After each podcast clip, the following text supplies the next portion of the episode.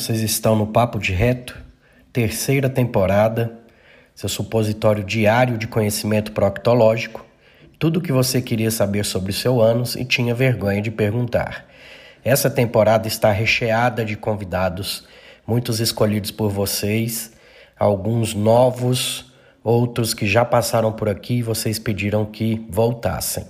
Vai ser muito bom, será publicado toda terça e toda quinta. Gratidão e bora lá aproveitar esse episódio.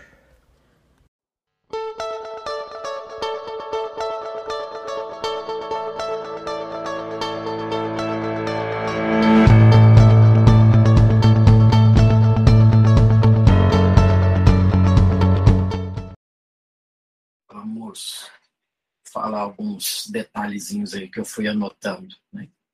É a questão da CPRE, né, a palavra que, que ela não conseguiu falar direito, é colangiopancreatografia endoscópica retrógrada. É, eu sou de uma época, quando eu fiz residência, isso há 15 anos atrás, que não se tinha CPRE tão fácil assim acesso, né? Então, toda cirurgia de vesícula evoluía para a exploração de via biliar.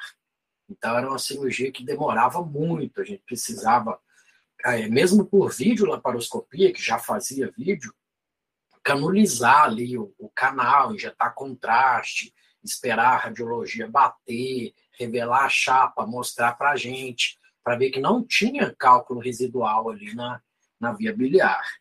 Então, depois que pode-se dizer que popularizou a CPRE, é, a gente parou de explorar a via biliar. Então, por exemplo, se o paciente der um cálculo residual, um pós-operatório imediato, ele pode fazer uma CPRE, que é diagnóstica e terapêutica. Então, isso foi uma mão na roda aí para nós da, da cirurgia. E a CPRE também em pacientes, por exemplo, com câncer de cabeça de pâncreas, de via biliar, eu posso passar uma prótese autoexpansível ali para dar uma qualidade de vida para esse paciente, né, que está com a via biliar obstruída, tá? E não, não, sei se tem alguns de vocês aqui que já passou comigo na gastro, né? Sabe dos, dos casos clínicos que eu, que eu faço no ambulatório. No começo do semestre, vocês recebem esses casos clínicos para já ir estudando, né? Que é o que cai no final na, na prova é, na prova prática, que é uma entrevista comigo, né? Simulando aí uma entrevista de residência. E eu faço algumas perguntinhas ali, tá? E tem uma perguntinha que, que me veio à mente aí, que eu quero fazer para vocês, né? Qual que é o exame padrão ouro para o diagnóstico da colecistite aguda? Quem já passou comigo aí pode falar. Quem não e sabe pode falar também. Ninguém se habilita? Dá para achar pela, dá para ver pela ultrassonografia, não sei se é o padrão ouro. Padrão ouro para colecistite aguda é a ultrassonografia, certíssimo. Já é ganhar um mais lá na prova prática. É... E qual o exame padrão ouro para o diagnóstico da pancreatite aguda? É a tomografia.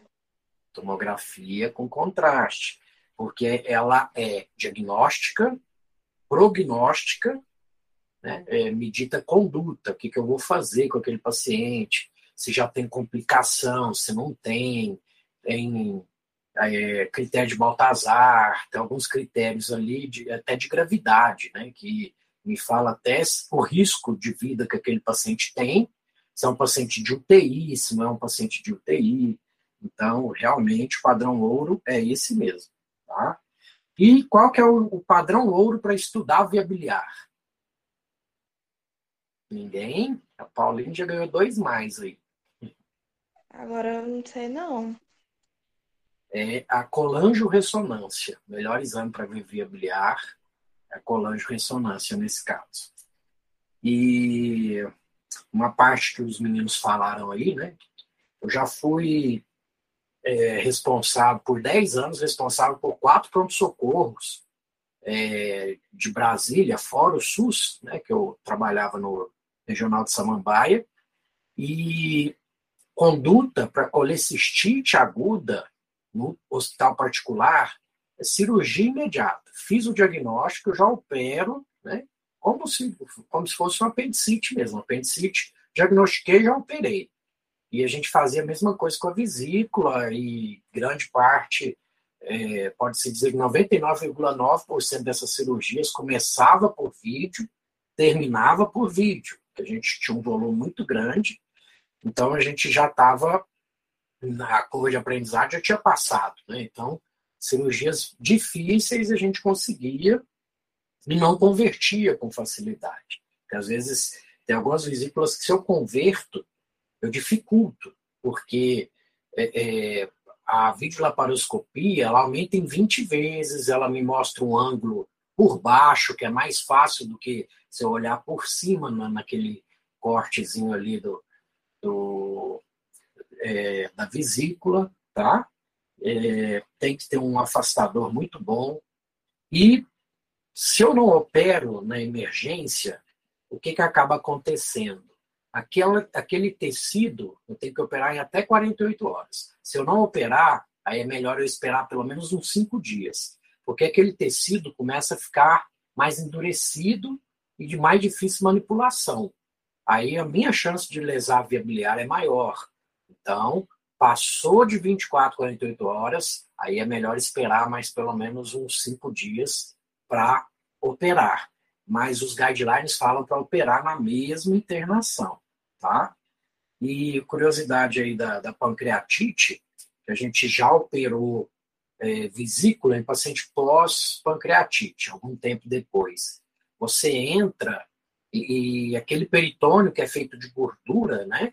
Fica, fica com a, parecendo realmente pingo de vela. Quando pinga vela em algum local assim, fica meio borrachudo mesmo porque o, o que acontece é uma autodigestão. O pâncreas ele ativa as enzimas dentro dele mesmo e começa a se autodigerir mesmo. É feio o negócio, tá? É, por isso que pancreatite eu tenho que ter pé atrás sempre, tá? E é um paciente mais difícil, né? Um paciente que já é alcoólatra, que não quer parar de beber, que é o principal é pelo álcool, né? Se a gente for ver.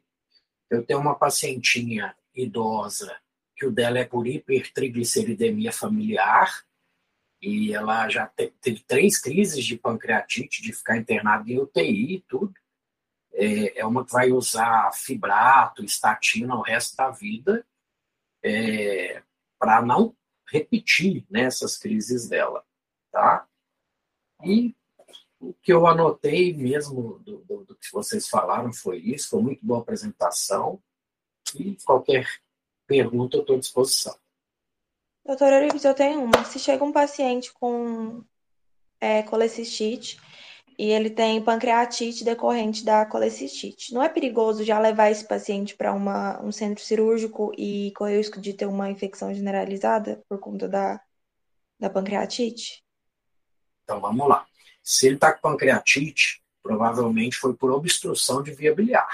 Então esse paciente não vai de cara para a cirurgia vou resolver a pancreatite dele, provavelmente ele vai ter que fazer uma CPRE, e nesse caso, quando é a pancreatite biliar, provavelmente tem um cálculo obstruindo a via biliar dele, então vou desobstruir a via biliar, aí eu espero 24 horas, porque o próprio procedimento de CPRE pode precipitar novamente uma pancreatite, porque eu manipulo a via biliar, né? Depois que melhorou, realmente estabilizou, aí eu opero na mesma internação. Mas eu, nesse caso, esfrio o processo sim. Entendi. Certo, é só isso mesmo.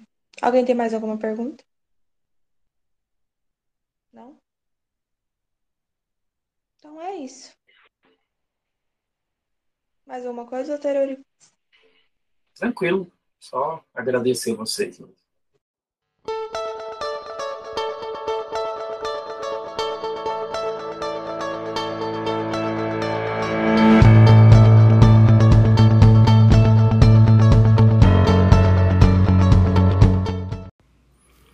Esse foi mais um episódio desse ano. Espero que tenham gostado. E para que o Papo de Reto continue crescendo, comente, indique, fale para aquele amigo e vai só ajudar a crescer e vamos impactar cada vez mais vidas. Eu termino sempre com gratidão e carpe diem.